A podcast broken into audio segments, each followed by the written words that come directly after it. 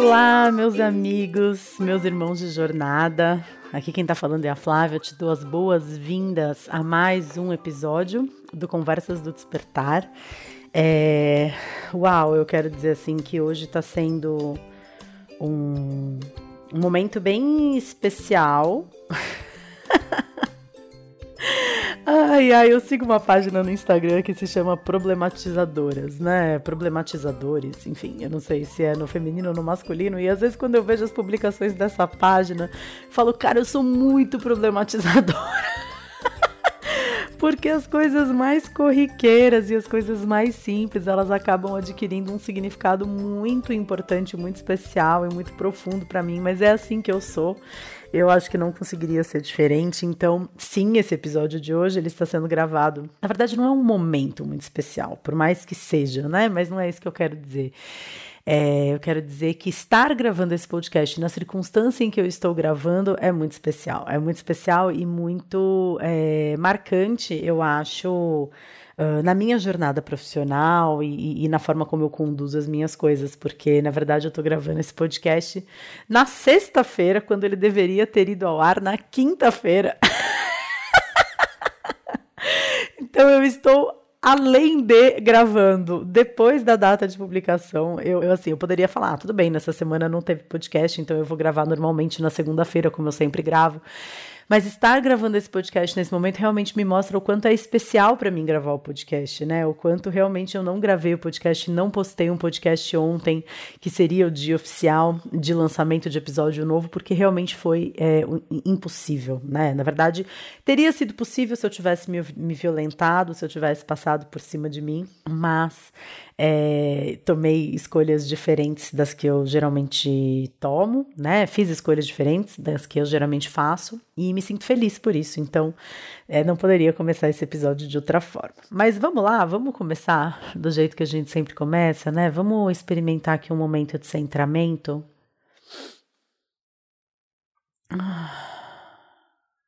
Estando dentro do seu corpo.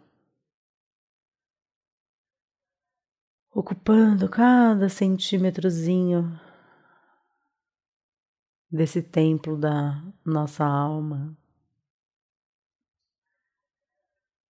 prestando atenção nos ruídos externos,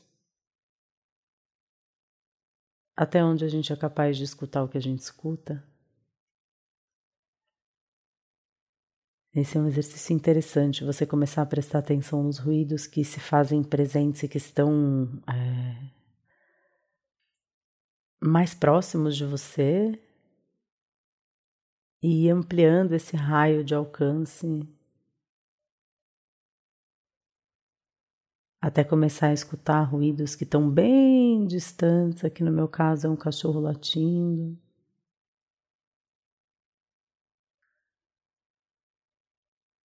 E uma moto passando, que eu acredito que deva ser de segurança do condomínio, lá longe.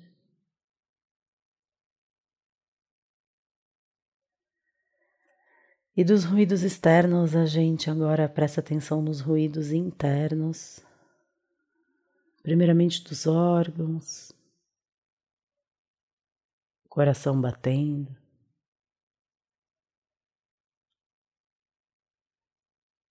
Talvez o seu intestino dando um oi.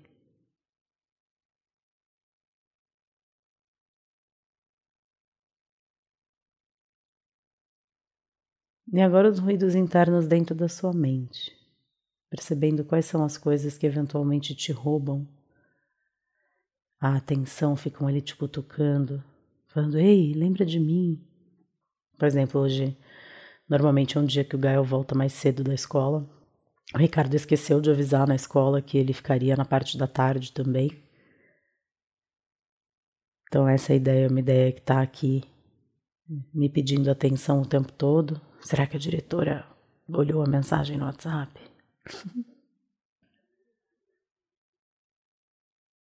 um e-mail que você tenha que responder, uma consulta no médico que você precisa marcar, mas sem procurar nada, só deixando que essas coisas venham E ainda assim, no aqui agora, os ruídos externos, seu coração batendo,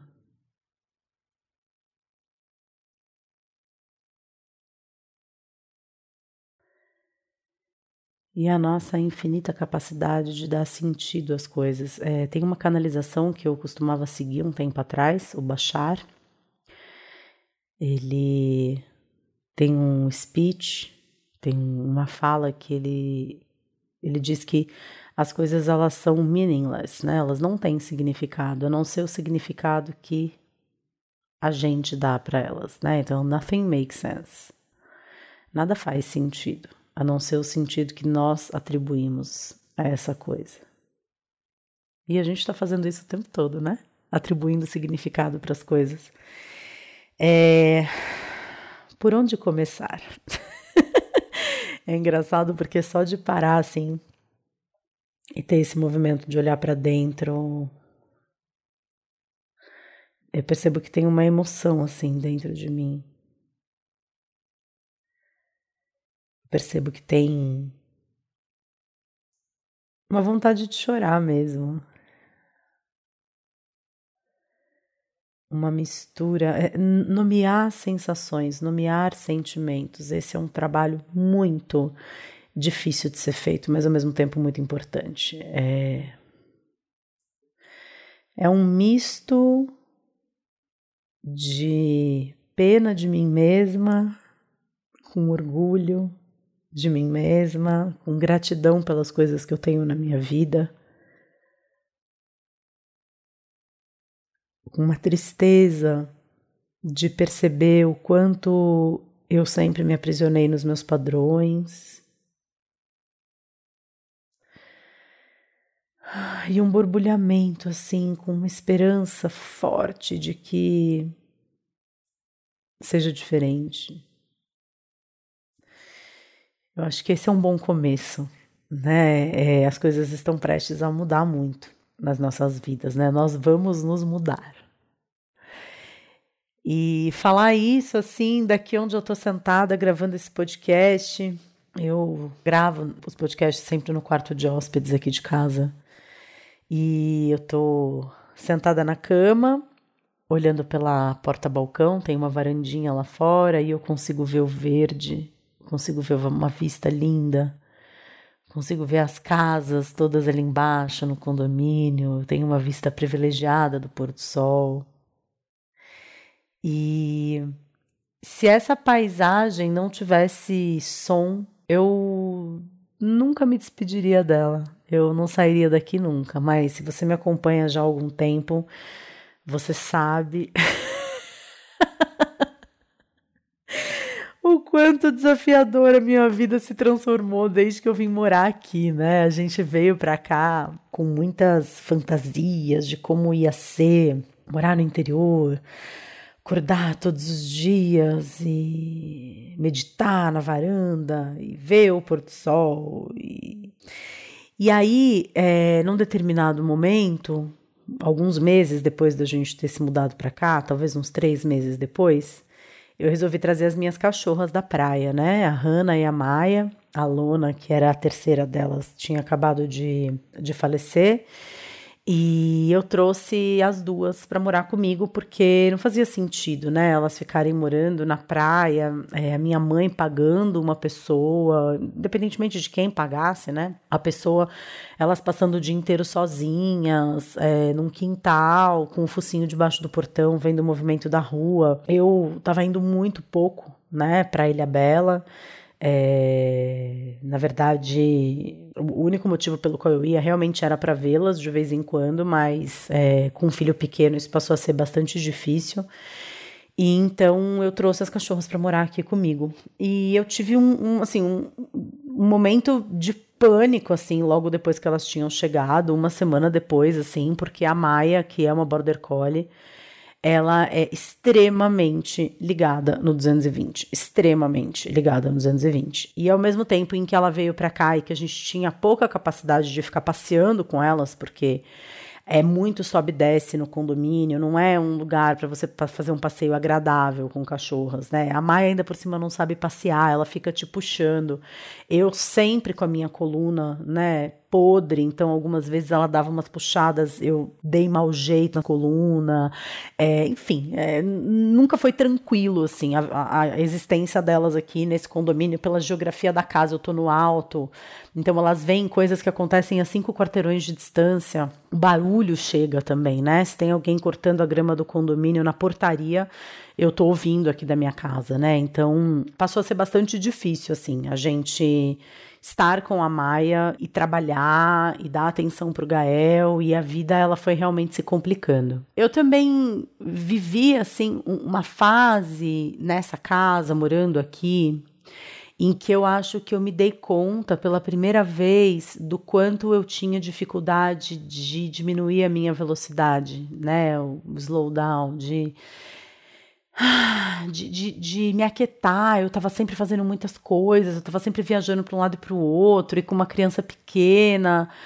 um ritmo muito complicado. E, e de repente eu me vi nessa casa. Tem até um vídeo meu no YouTube que eu falo sobre isso. Eu me vi nessa casa com essa varanda linda e esse porto, esse porto sol lindo. E de repente me veio aquela constatação de que assim, eu não vou curtir essa varanda, eu não vou curtir esse porto sol, porque eu vou estar sempre viajando, eu vou estar sempre fazendo grupo, eu vou estar sempre dando palestra, eu vou estar sempre fazendo collab, eu vou estar sempre na estrada. E logo na sequência que eu vim morar aqui, a vida fez a minha primeira grande provação, porque eu vim morar aqui em novembro de 2016, em janeiro de 2017 eu lancei meu livro. E se fosse pela vontade do meu editor, eu teria feito uma turnê nacional lançando o livro.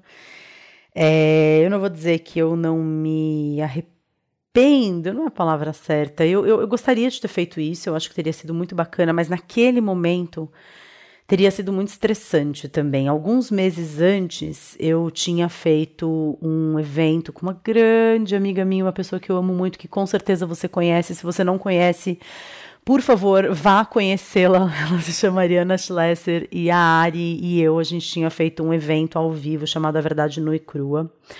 Foi muito bonito esse evento. A gente fez num teatro em São Paulo para 300 pessoas. Foi algo muito especial mesmo. Mas foi muito estressante porque era muita gente, uma demanda muito grande e o Gael junto, então uma demanda em cima dele também. As pessoas queriam pegar, queriam dar beijo, queriam tirar foto, e é claro que eu recebo isso sempre com muito amor, mas ao mesmo tempo é, né, é uma criança, é um campo energético muito aberto, enfim, eu, eu sempre fico meio. experimento esse é, lugar entre o conforto e o desconforto de estar tá mostrando muito os meninos, né? Porque eu acredito que é, é, a privacidade deles, né? Enfim, eu não tenho muito uma opinião formada sobre isso, porque eu adoro mostrar eles, eu sou uma super mãe coruja, mas ao mesmo tempo, enfim, foi complicado ali. A gente viveu alguns momentos complicados, enfim, com falta de segurança, as pessoas chegando perto, tirando foto, o Gael se assustando, enfim, foi um momento ali. Aquele era um momento que me pedia maior recolhimento, né? Então, recolhimento em todos os sentidos. Eu vim morar aqui no Embu das Artes, é,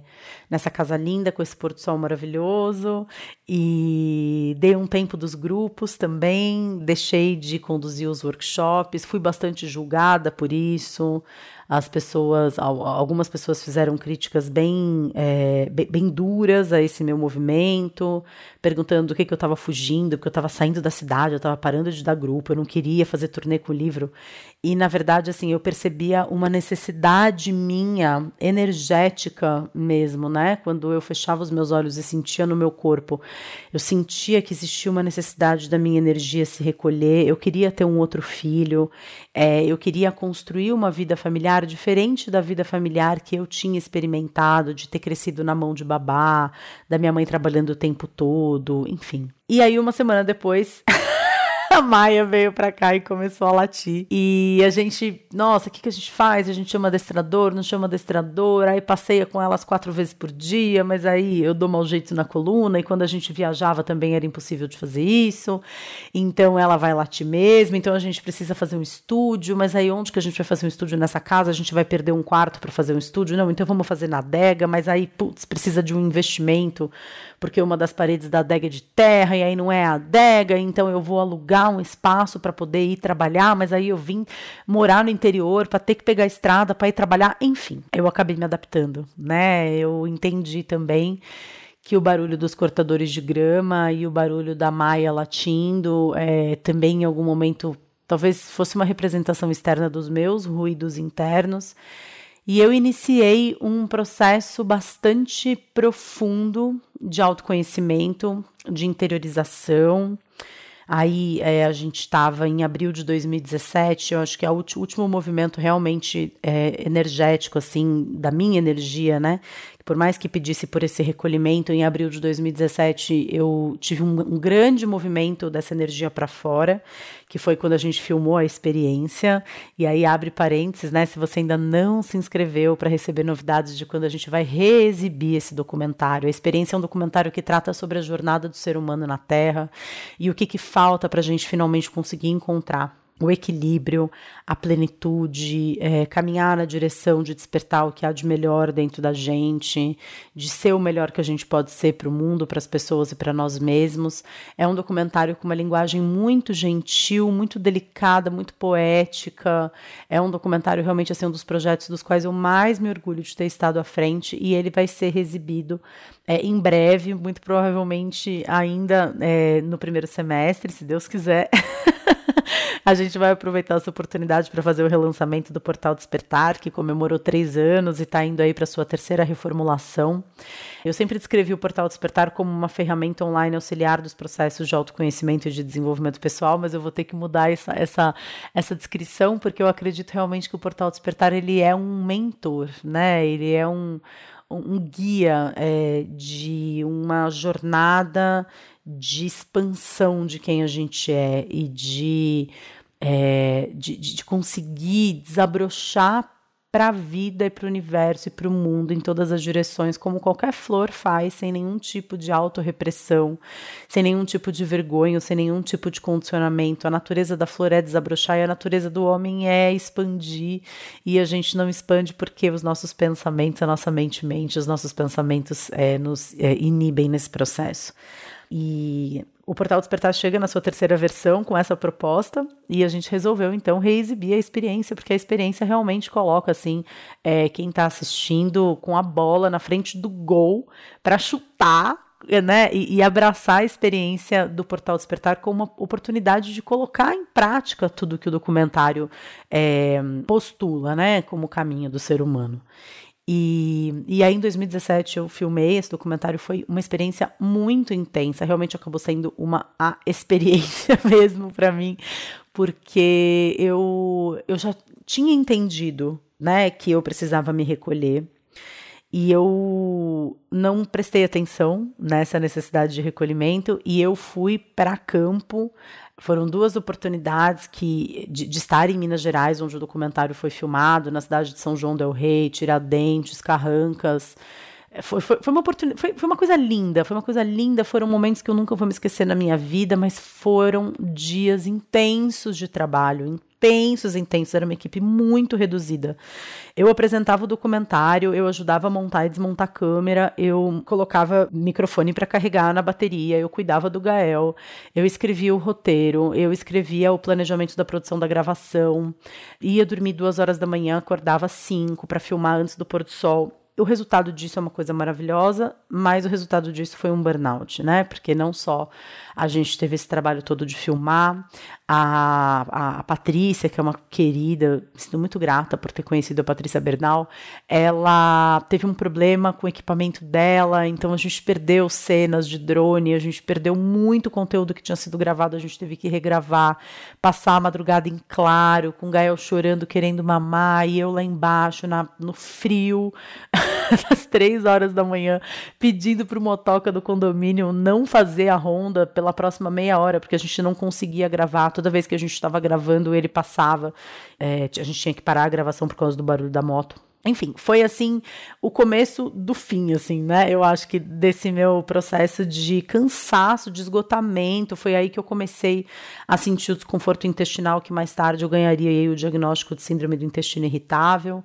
E foi realmente um momento assim de muita doação, de muita realização assim, é, mentalmente, dentro do que fazia lógica, do que fazia sentido, eu estava num processo de recolhimento, mas a minha energia, ela foi depauperada, ela terminou de ser depauperada com a experiência, e aí ainda teve o lançamento, né, que a gente usou a experiência para numa reabertura de vagas do Portal Despertar, porque o Portal Despertar é uma área de membros que se encontra fechada, a gente abre só em alguns momentos do ano, porque o, o enfim, a logística de estar tá recebendo e se despedindo de pessoas todos os dias é inviável é, para algumas coisas que a gente oferece dentro do portal, mas a verdade é que a gente, enfim, é, teve um desgaste muito grande em todo esse processo, né? E quando acabou esse processo, eu, no meio, na verdade, desse lançamento, no meio do processo de colocar a experiência no ar, é, de abrir novas vagas para o portal, a minha mestra, o PAD, ela estava no Brasil e ela me convocou para uma sessão de Osho Prana Healing, que é a técnica com a qual ela trabalha, que ela desenvolveu sob a supervisão direta de Osho. E nessa sessão de APH eu contei para ela tudo o que estava acontecendo e falei que eu queria ter um outro filho e contei tudo o que estava acontecendo, como eu estava me sentindo desgastada e ao PAD ela simplesmente falou: "Compre uma passagem hoje para você e para sua família, para você estar daqui a uma semana na Oceanic, em Fortaleza, para o treinamento, a parte 1 do treinamento avançado de Osho Prana Healing, porque você precisa de cura. O seu campo está depauperado, você não tem energia para ter um outro filho. Você ter um outro filho agora seria a pior coisa que poderia te acontecer, porque você ia adoecer numa gestação. Você não tem energia nem para você, quanto mais para um outro ser humano. E de lembrar disso, realmente eu me emociono muito, porque a Ropad, ela teve uma visão assim, ela teve um, um olhar tão pontual sobre o que eu precisava naquele momento. E quando ela disse isso, eu cheguei em casa e falei para o Ricardo, e o Ricardo abriu o computador e falou: então vamos comprar essa passagem agora. Foi uma loucura completa, porque eu estava abrindo vagas para o portal Despertar e sumindo no meio do lançamento. No meio do lançamento, eu simplesmente me mandei para a Oceanic e entrei em silêncio durante 10 dias. Então, é, foi algo assim, realmente completamente. Eu, não sei nem a palavra, né? Mas foi algo completamente desconectado, assim, ao mesmo tempo que foi uma conexão muito grande com uma necessidade que eu tinha foi um momento de desconexão muito grande com o meu entorno, né? Como que durante um lançamento, se você é um empreendedor digital ou se você não é, imagina só a, a, semana mais importante de trabalho que você tem no seu ano e no meio dessa semana onde você tem um monte de reuniões para fazer, onde você tem que ficar acompanhando resultados, métricas das suas vendas, você simplesmente se ausenta e fala Beijo, pessoal. Fui. Entra num avião, desce num campo búdico, desliga o seu celular e some durante 10 dias. Foi exatamente isso que aconteceu comigo. Mas foi especialmente importante porque foi quando eu, além de toda a cura que veio do processo é, de OPH, eu ainda tive uma experiência muito bonita que foi conhecer o trabalho da, do Krishnananda e da Amana Trobe eles são criadores do The Learning Love Institute, que eu acho que vocês já devem estar carecas de me ouvir falar a respeito, mas foi uma metodologia de cura é, interior, de cura das nossas feridas mais profundas, que é um trabalho que me ampara até hoje, que eu fico emocionada de enxergar como cada pecinha foi se encaixando, né, ao longo desse processo. E desde julho de 2017 eu faço um trabalho de cura interior muito grande comigo mesma que agora está começando a ser transbordado na direção de outras pessoas. Está sendo muito especial esse momento, porque é baseado nesse trabalho de cura interna que eu tenho desenvolvido é, aulas dentro do Portal Despertar, que eu tenho desenvolvido uma metodologia de atendimento é, em grupo dos assinantes anuais do Portal Despertar. É, não é uma terapia em grupo, mas é uma cura em grupo, né? É, que, enfim, é um, um projeto que eu estou testando, né? É, os assinantes anuais do Portal Despertar estão sendo as minhas cobaias. E, em última análise, de atendimentos pessoais que eu voltei a fazer.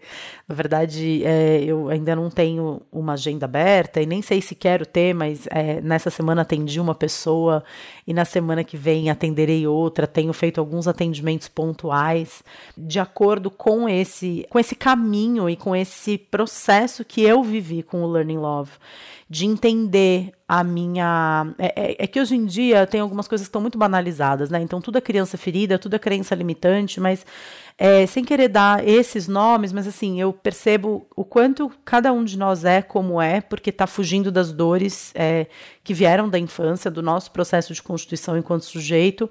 E essas dores da infância, a gente nunca está olhando para elas, a gente está sempre se anestesiando delas e desenvolvendo comportamentos para compensar essas deficiências que a gente acreditou, a gente aprendeu com os que cuidavam da gente que a gente tinha. E, e, esse processo de fuga de si mesmo é o processo que faz com que todos os nossos problemas aconteçam, porque em vez da gente se postar diante da dor, diante da vergonha, diante da sensação de inadequação, diante das nossas emoções é, mais, mais julgadas, mais criticadas, mais condenadas, né? A nossa inveja, o nosso ciúme, o nosso rancor, o nosso ressentimento, a nossa mágoa, o que a gente está fazendo o tempo todo é se anestesiar para isso e fugir disso. E aí a gente não resolve o problema, porque essas emoções mais cedo ou mais tarde elas voltam. E aí a gente foge mais uma vez. E o que eu tenho percebido é que quando a gente se posta diante da vida com uma atitude mental positiva de aprender com a, dor e aprender com aquilo que a gente está sentindo, a dor ela passa. Não é que ela some. Ela não some, ela passa. Se você está dentro de um carro e você está andando e no acostamento você vê um carro parado e você passa por ele. É, você não, você não, não, ele não some da sua frente, você passa por ele.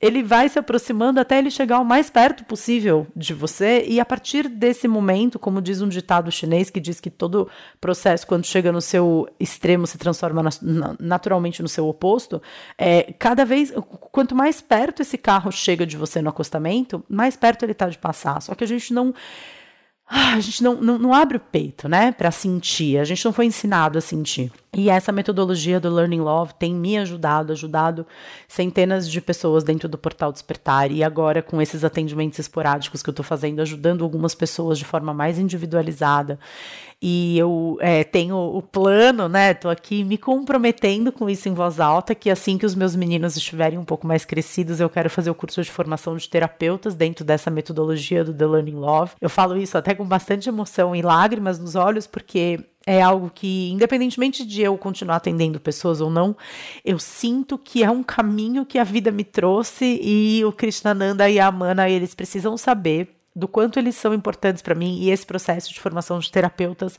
é um processo longo, é um processo internacional. Os cursos acontecem em dois, três países. Os cursos eles se complementam e vão acontecendo é, em outros lugares. Então, é, não é começar a fazer uma faculdade, né, e todo dia para o mesmo lugar. É realmente um, um projeto bem ambicioso, principalmente quando você tem dois filhos pequenos.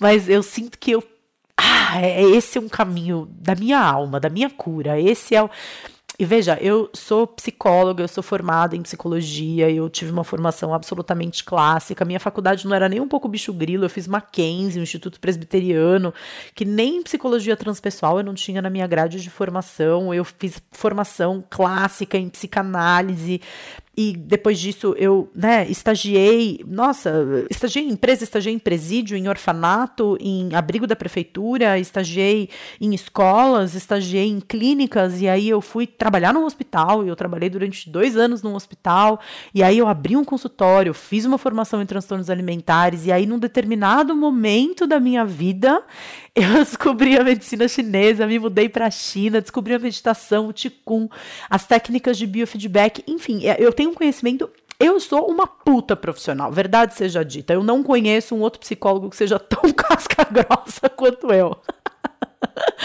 Daí eu fico. É, é, é, hoje eu falo isso com muita tranquilidade, muita presença, porque eu sou uma pessoa extremamente dedicada. Aquilo que eu faço, eu faço com dedicação. Eu sou uma puta profissional. A verdade é essa, né? Que em algum momento é, entendeu que existia um processo de cura muito grande para acontecer dentro de mim e hoje eu sinto que eu encontrei um caminho para fazer essa cura acontecer. E essa cura é minha, essa cura é de você que está me ouvindo nesse podcast, que é bombardeado por essas ideias semana após semana. Essa cura é dos assinantes do Portal Despertar e para todos esses trabalhos que eu vou realizar dentro do Portal Despertar, sempre dentro dessa comunidade, usando a comunidade do Portal Despertar sempre com o meu campo de estudo, é encontrar esse caminho, reencontrar esse caminho dentro de mim. é um presente, né? É um, um bálsamo para minha alma. É isso que eu venho fazendo de julho de 2017 até hoje, né? É isso que eu venho fazendo, eu venho me curando, eu venho estudando, eu venho me dedicando a encontrar respostas dentro de mim e eu entrei em contato com lados meus que eu não conhecia e eu tive um outro filho e eu entrei em depressão pós-parto e eu tô aqui firme, saindo desse processo com honra pelas experiências que aconteceram na minha vida, com gratidão pelas dores que eu passei e, e, enxergando uma perspectiva extremamente positiva à minha frente, né? Então, é um momento muito emocionante da minha existência, porque eu nunca soube, né? Tudo isso que eu tô falando aqui para vocês é resultado de muito amadurecimento interno, porque primeiro que eu nunca teria coragem de falar que eu sou uma puta profissional, porque eu ficaria muito preocupada com as pessoas me julgarem arrogante, as pessoas acharem que, nossa, mas como ela é cheia de si, ela fala que não conhece nenhum outro psicólogo tão casca grossa quanto ela, que metida. Não é verdade, né? É, eu é, hoje estou num lugar em que eu entendo que o que as pessoas pensam de mim tem mais a ver com elas do que comigo. Só eu sei a minha motivação e o trabalho interno que é eu afirmar a minha identidade profissional do jeito que eu afirmo. É, eu e, e, principalmente, né, perceber que o resultado desse processo está sendo a minha mudança. Eu vou me mudar dessa casa com muita dor no coração, que eu gosto muito dessa casa. É, os proprietários vieram aqui na quarta-feira. A gente passou a tarde com eles, eles são pessoas muito queridas. E eu, eu na hora que eles foram embora, assim, o meu olho encheu de lágrima, porque eu, eu não queria estar tá saindo daqui. Eu construí uma vida nessa casa, né? Mas uma vida que ficou é, muito apertada, né? É, apertada dentro da geografia do condomínio, porque o Gael mudou de escola, a gente está demorando 45 minutos para levá-lo na escola todos os dias uma vida que ficou apertada, então eu só consigo gravar um podcast tranquilamente, ou quando tá chovendo, ou quando acabou de chover e aí os cortadores de grama não funcionam, ou então eu preciso prender a maia do outro lado da casa. É, eu para gravar quando eu chamo uma equipe externa para fazer uma gravação eu só consigo gravar no domingo que é quando não tem barulho de manutenção do condomínio então eu estou me mudando para uma casa que atende às minhas necessidades de conseguir trabalhar, que tem um quarto que se precisar revestir o quarto inteiro acusticamente, se precisar fazer uma obra, se precisar colocar colchão casca de ovo nas paredes do cômodo inteiro, eu tenho esse cômodo para fazer isso, um cômodo pequeno que eu não vou gastar 250 mil reais para fazer isso, né? E eu consigo trabalhar, eu consigo trabalhar no horário comercial, eu consigo trabalhar no horário de gente. é maravilhoso ter essa perspectiva. E além de tudo, uma casa que está a 11 minutos da escola do Gael, uma casa que tem um quintal muito maior, não só para as cachorras, mas para os meninos, uma casa que pela geografia as cachorras elas não veem o que acontece na rua, uma casa que tem um barulhinho de água porque atrás do quintal passa um riacho. É um, uma casa que que vai nos abraçar nesse novo momento da nossa vida. A gente está indo para essa casa se desfazendo de muita coisa que é nossa, porque a casa ela já veio mobiliada, então muitas das coisas que a gente tem, a gente está vendendo, a gente está se desfazendo, a gente está se desapegando, porque a gente entende que o resultado disso vai ser positivo, que pra gente isso vai ser importante. E é um momento de muita transformação interna também, né? Porque o que eu venho percebendo é que com essa vida, né, apesar de ser uma ótima profissional no campo da psicologia e uma ótima profissional no campo da educação, porque eu acho que eu sou uma grande professora, né? A verdade é essa, eu sou uma grande educadora é, que atende muito bem como psicóloga, né? É, e que comunica muito bem as suas ideias. Hum, é, mas eu não sou uma influenciadora digital, eu, eu, eu não tenho essa visão. Eu nunca consegui fazer uma postagem. Ai, meu Deus, eu, eu, eu, eu nunca fiz um public post na minha vida. Né, eu não sei fazer isso. Já recebi muitas é, propostas. Eu lembro de uma vez que eu recebi uma proposta que assim, se eu falasse do produto, eu ganhava tanto, se eu falasse do produto no YouTube, eu ganhava tanto, se eu falasse do produto no é, Instagram, eu ganhava tanto, no Facebook eu ganhava tanto, mas se o, o produto aparecesse atrás de mim, como quem não quer nada, num vídeo do YouTube, eu ganharia 10 mil reais. Pausa, né? para aquele momento de, de, de, de, indignação, né? Porque assim, é, como assim, para um produto aparecer atrás de você como quem não quer nada, você ganha tudo isso, né? E a maior indignação que eu tenho com essa história é que eu disse não. E eu disse não, porque era um produto que eu nunca usaria. Eu nunca, era um suco. Eu nunca daria esse suco para os meus filhos beberem. Eu nunca serviria esse suco para os meus amigos que chegassem na minha casa. Eu nunca tomaria esse suco espontaneamente de parar num posto de gasolina, tô com sede, deixa eu abrir a geladeira, pegar esse suco. Eu nunca faria isso. Então, como que eu vou colocar? Então, é, eu, eu, acho que eu, eu vivo é, num limbo profissional em alguns momentos, porque eu sou psicóloga. Eu fiz um juramento, né? Eu jurei quando eu recebi o meu diploma e fui certificada psicóloga, eu jurei colocar os valores éticos humanos em primeiro lugar na minha trajetória profissional. E como que eu posso fazer isso colocando um produto que eu nunca usaria atrás de mim como quem não quer nada? Cara, se os caras estão me pagando 10 mil reais para colocar um produto como quem não quer nada atrás de mim, você imagina como um produto que está colocado ali como quem não quer nada vai influenciar a vida das pessoas que estão. Então, é, eu me sinto muito desconfortável com algumas uh, estratégias de marketing que eu, em, em, alguns momentos, as pessoas me dizem que eu preciso usar, porque eu vivo de internet. Então, eu tenho um portal Despertar, que é uma plataforma online e eu preciso da internet para viver, porque primeiro que é uma plataforma online, então se não tem internet não tem a plataforma online. Segundo, que eu preciso vender para quem está na internet, porque se é um produto que depende da internet, eu preciso de alguém que usa a internet para comprar o meu produto. Então eu preciso vender pela internet.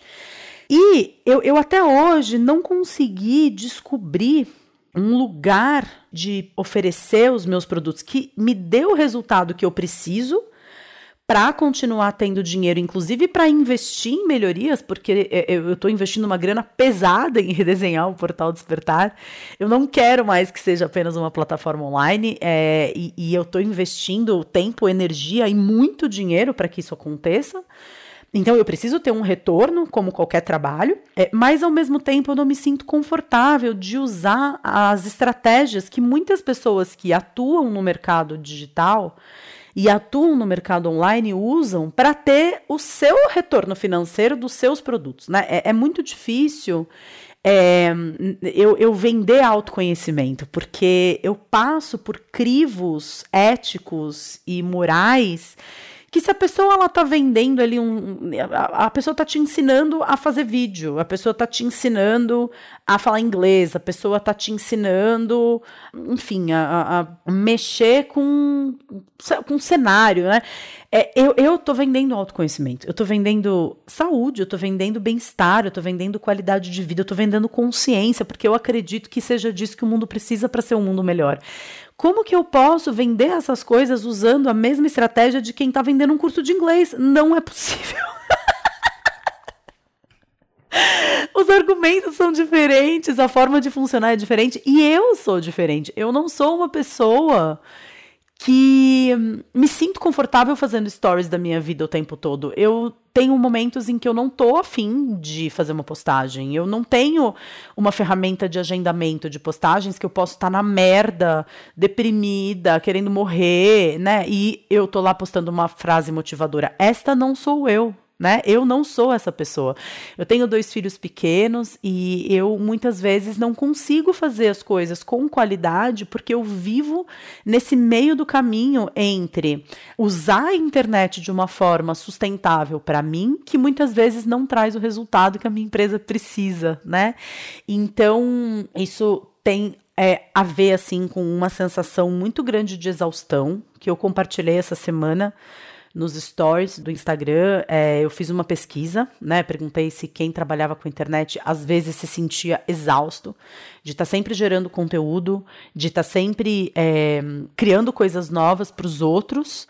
Ao mesmo tempo em que, quando você grava um vídeo, você não está falando com uma outra pessoa. Quem assiste o seu vídeo tem a sensação, porque você está olhando para a câmera, está olhando no olho dessa pessoa. Mas quando você grava o vídeo, quando você faz um stories, você não está vendo a pessoa que você está falando, né? Você está vendo um, um negocinho preto que é o olho da câmera.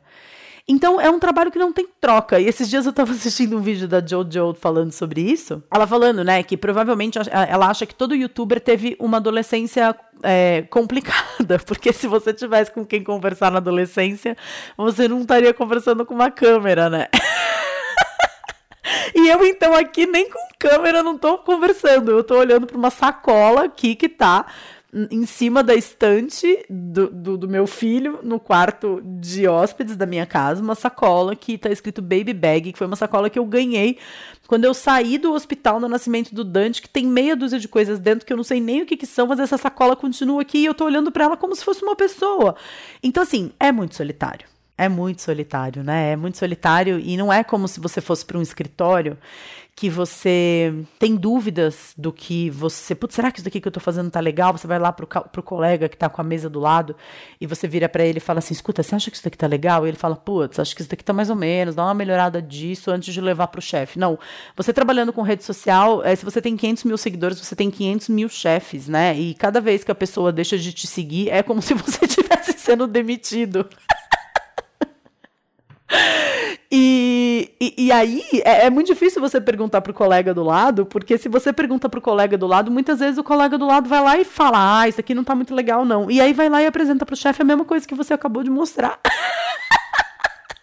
Eu já vivi isso algumas vezes. Então, como é que é aquele ditado que diz que cachorro que foi mordido por cobra tem medo de salsicha? Eu já passei por poucas e boas aqui no universo do autoconhecimento e do desenvolvimento pessoal. É... Já aconteceu comigo algumas vezes esse tipo de situação. E não só comigo, mas com outras pessoas que trabalham com desenvolvimento pessoal, de terem os seus programas plagiados, de terem os seus textos plagiados e simplesmente as frases mudadas de ordem para não parecer que é o mesmo texto. Então, é, você vai perguntar para o seu coleguinha, o coleguinha ainda pega o seu projeto e apresenta para o chefe como se fosse dele. Mas é, é, um trabalho muito solitário. É um trabalho muito solitário, é um trabalho é, que você não tem um histórico né? Porque é um trabalho que, como diz o meu terapeuta, né? É, é, eu, eu tô sendo vanguarda, né? Dentro desse segmento para muitos psicólogos, porque não existe um outro psicólogo que faça o que eu faça do jeito que eu faço, né? Então, talvez um dia isso vire uma cadeira numa faculdade, como você ser psicólogo e atuar com educação emocional usando a internet como ferramenta de comunicação com seu público, sem ferir o código de ética profissional, porque é, essa é realmente uma. Eu poderia ter parado de pagar o Conselho Regional de Psicologia há anos, né? É, mas eu faço questão de continuar pagando porque eu sou psicóloga, me interessa os interesses da classe, me interessa saber o que está sendo feito, me interessam as conquistas, né? E eu quero ter representatividade, né, dentro da minha profissão. Então, eu não tenho para quem pedir conselho.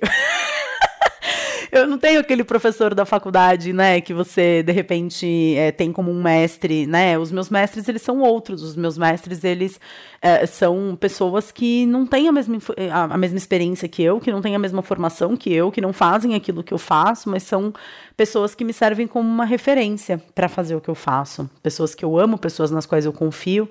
E pessoas que muitas vezes não são pessoas que trabalham com internet do modo como eu trabalho, né? Então eu venho percebendo e eu joguei isso nos stories essa semana e a resposta foi que 95, 96% das pessoas que trabalham com internet se sentem exaustas porque você precisa estar tá sempre tendo alguma coisa nova, porque você precisa estar tá sempre apresentando uma coisa nova, porque você precisa estar tá sempre escrevendo um e-book novo, porque você está sempre ensinando coisas novas para as pessoas e você não recebe nada do outro lado que não sejam likes ou comentários ou seguidores, né?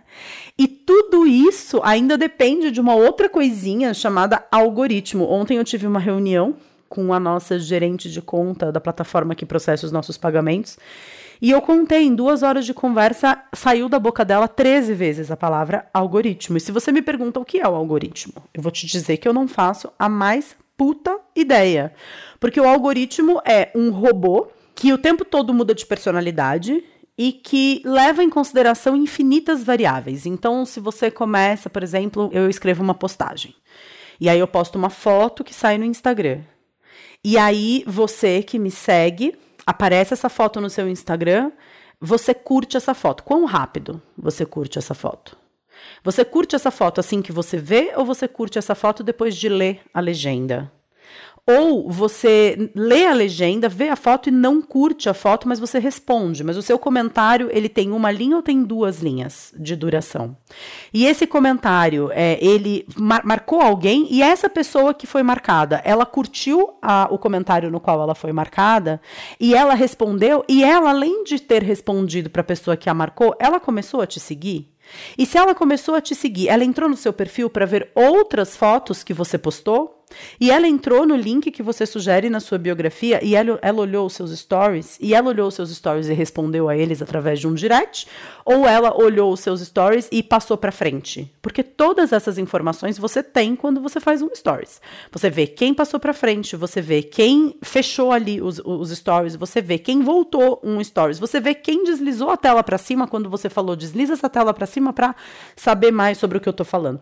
E aí o algoritmo, essa inteligência inteligência artificial que supostamente deveria atuar para nos ajudar, nós que produzimos conteúdo para a internet, nos ajudar, ela acaba fazendo com que apenas 10% da sua audiência acesse o seu conteúdo. Porque se você não curtiu a minha foto, não comentou a minha foto e não viu nada é, referente à minha foto, o Instagram ele entende que você não se interessa pelo meu conteúdo. Então ele para de te mostrar as minhas coisas.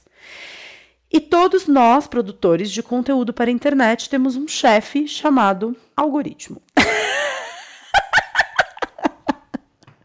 que você não pode decepcionar, porque se você magoa o algoritmo, se você faz algo que ele não gosta, como por exemplo, uma publicação na qual você fala um palavrão, eu fiz isso esses dias, escrevi bullshit numa postagem. E, e então eu é, fui penalizada pelo Instagram, eu fui impedida de patrocinar essa postagem e, além de tudo, recebi uma notificação de que eu estava ferindo as diretrizes de uso da comunidade ao é, me dirigir através do xingamento bullshit. Eu poderia ter escrito facilmente bobagem, mas na minha espontaneidade eu escrevi bullshit. E bullshit aparentemente magoa o algoritmo. E então é, as minhas próximas postagens foram visualizadas por um número muito inferior de pessoas.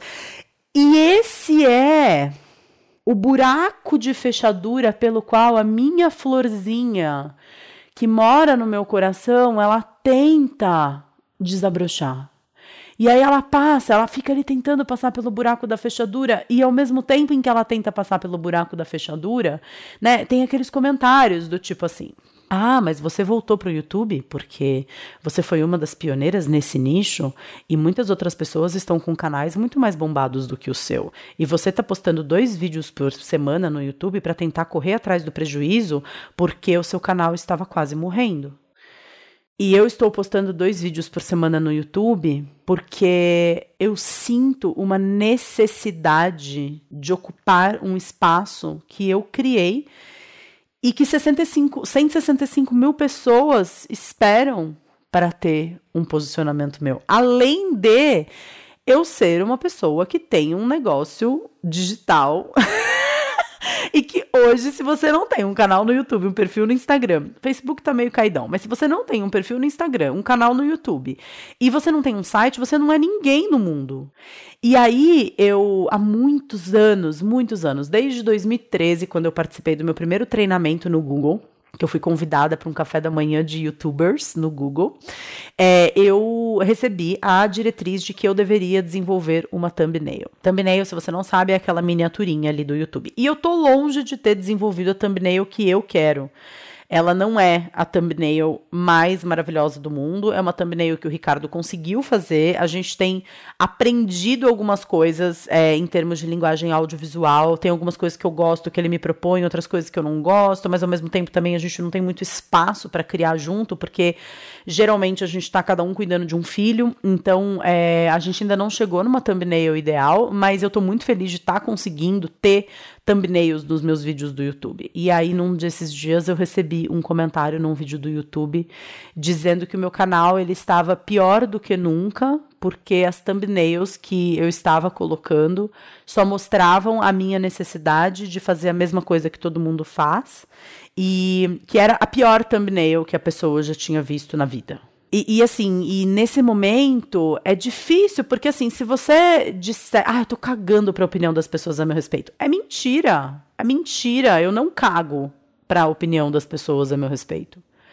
Na verdade, eu me importo muito com a opinião das pessoas a meu respeito. Eu sou uma pessoa extremamente empática. O que, que isso significa? Significa que eu sempre procuro me colocar no lugar de todo mundo com quem eu me relaciono, inclusive no lugar de quem me critica. E eu fico tentando nesse exercício de eu tô aqui tentando fazer o melhor que eu posso, tentando deixar a minha sementinha da minha florzinha que brilha dentro do meu coração, ultrapassar esse buraco de fechadura e brilhar do lado de fora, beneficiando o maior número de pessoas possível, porque eu poderia estar ensinando alguém a engraxar sapatos, mas eu estou ensinando alguém a buscar a vida que a pessoa quer viver, eu estou ensinando alguém a ter mais autoconhecimento, eu estou ensinando pessoas que muitas vezes não podem pagar por uma terapia e tem no Portal Despertar o seu terapeuta por 67 reais por mês e um conteúdo irrestrito.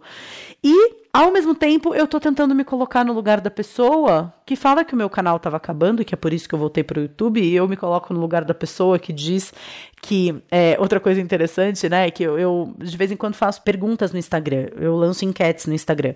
Ah, você gostaria de me ouvir falando mais sobre isso, né? E aí tem lá sempre uma a, a, a disputa do sim e do, e do, não nunca é acirrada, é sempre uma maioria dizendo que sim e uma pequena é, parcela das pessoas, geralmente menos de 5%, dizendo que não, que não se interessam em me ouvir falar mais sobre esse tema.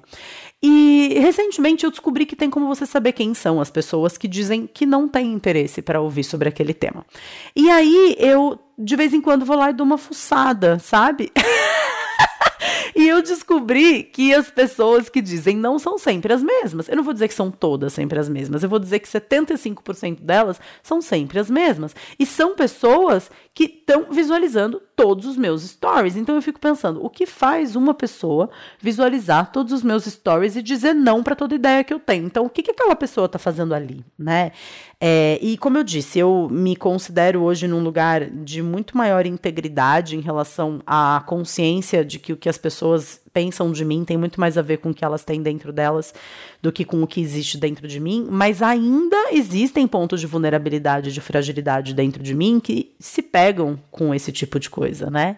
E, e aí eu não tenho o colega da mesa do lado, né, para virar e falar, puta, meu, olha só o que que fala, olha só esse meu negócio, o que que deu, que chabu que deu, que merda. E ele vira e fala, putz, meu, mas faz isso, aquilo, aquilo outro. Que... Não, eu tenho em casa um Ricardo que se não se importa com absolutamente nada, com o que os outros dizem ou pensam dele, porque ele tem ascendente em aquário e ele é uma pessoa praticamente evoluidíssima em relação a sentimentos que dá até raiva.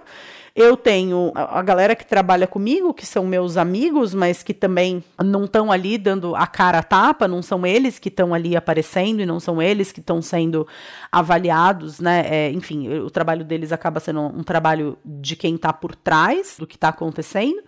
E até os outros produtores digitais, os outros produtores de conteúdo, que é, eu tenho muitos amigos que trabalham com isso, que são pessoas que, inclusive, estão lá no Portal Despertar, são os meus parceiros, os tutores do Portal Despertar, mas que não atuam no mesmo segmento que eu. Então. eu tendo a continuar gravando, olhando para a Baby Bag, falando com a Baby Bag à minha frente e é, rezando e esperando pelo melhor, né? No que se refere ao meu trabalho. Mas a minha mudança para uma outra casa, pelo menos, vai permitir com que, que tudo isso acontecesse em horário comercial.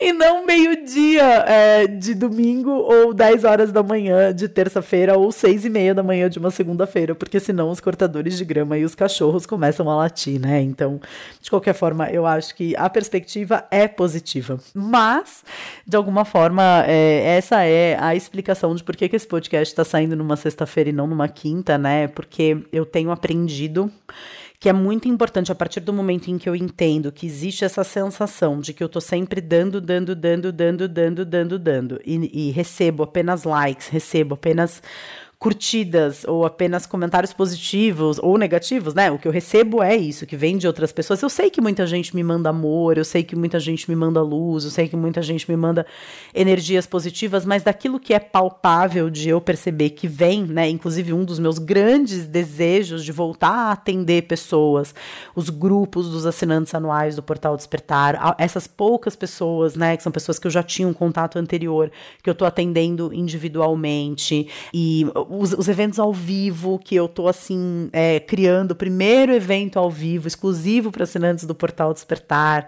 É uma tentativa minha, né, de voltar para esse lugar. Eu não estou dizendo que eu vou começar a dar um workshop por final de semana como era antes de eu vir morar nessa casa, porque eu tenho um bebê de quatro meses e um menino de quatro anos, então isso é humanamente impossível. Mas estar com as pessoas fisicamente, estar olhando para as pessoas, me sentir sendo vista, ter conversas edificantes, ainda que seja nesses, nesses atendimentos ou nesses atendimentos a grupo, ou nem que seja à frente de um grupo, de um encontro, de um dia, né? É isso é o que tem me abastecido, né? E em algum momento eu percebo também essa minha necessidade de não fazer aquilo que normalmente eu faria, porque eu já entendi que se eu fizesse, eu estaria me violentando. Então, se eu tivesse soltado esse episódio do Conversas do Despertar na quinta-feira, teria sido uma violência muito grande comigo, né? E realmente eu não tô. É, não tô conseguindo, né, essa violência comigo. Muito provavelmente a data é, de lançamento do, desses podcasts vai mudar. Muito provavelmente não vai ser mais numa quinta-feira. Muito provavelmente eu vou passar essa data para uma segunda-feira, porque aí eu tenho final de semana eventualmente para gravar, eventualmente para editar, né? Espero que agora também o trabalho do Ricardo diminua em editar o som desse podcast, a gente mudando para casa nova com certeza a qualidade da gravação vai ser menor, vai, ser melhor, quem sabe até se torna desnecessário, porque eu gravando podcast eu levo uma hora, o Ricardo para editar esse esse podcast demora quatro, né? Então realmente um trabalho muito grande, né? Mas eu me sinto grata, eu me sinto feliz, eu me sinto é, confiante desse passo novo que a gente está dando na nossa vida. Está sendo um exercício muito grande de desapego, porque, como eu disse, a gente está se desfazendo de muito dos nossos móveis, a gente está se desfazendo de muita coisa para ir para essa casa que já é mobiliada e com muita vontade, né, de que a vida tenha mais qualidade, de que as coisas sejam mais tranquilas e de que essa tranquilidade, essa disponibilidade maior transborde na direção de todos vocês. Então eu agradeço demais a presença comigo nesse podcast que foi tão. Eu acho que eu vou ter um pouco até de dificuldade de é, dar um título para esse podcast, porque ele realmente foi muito visceral, foi muito um relato pessoal. Mas eu sou grata por você ter estado comigo até aqui e nos vemos, se Deus quiser, muito em breve em um novo episódio aqui do Conversas do Despertar. Não deixa de checar os links que eu sempre faço sugestões é, aqui embaixo na descrição desse episódio. Acho importante que você cheque esses links porque de alguma forma eles são é, complementares ao que é dito aqui no episódio. Eu agradeço muito o carinho de todo mundo e espero vê-los é, em breve. Um grande beijo. Tchau, tchau.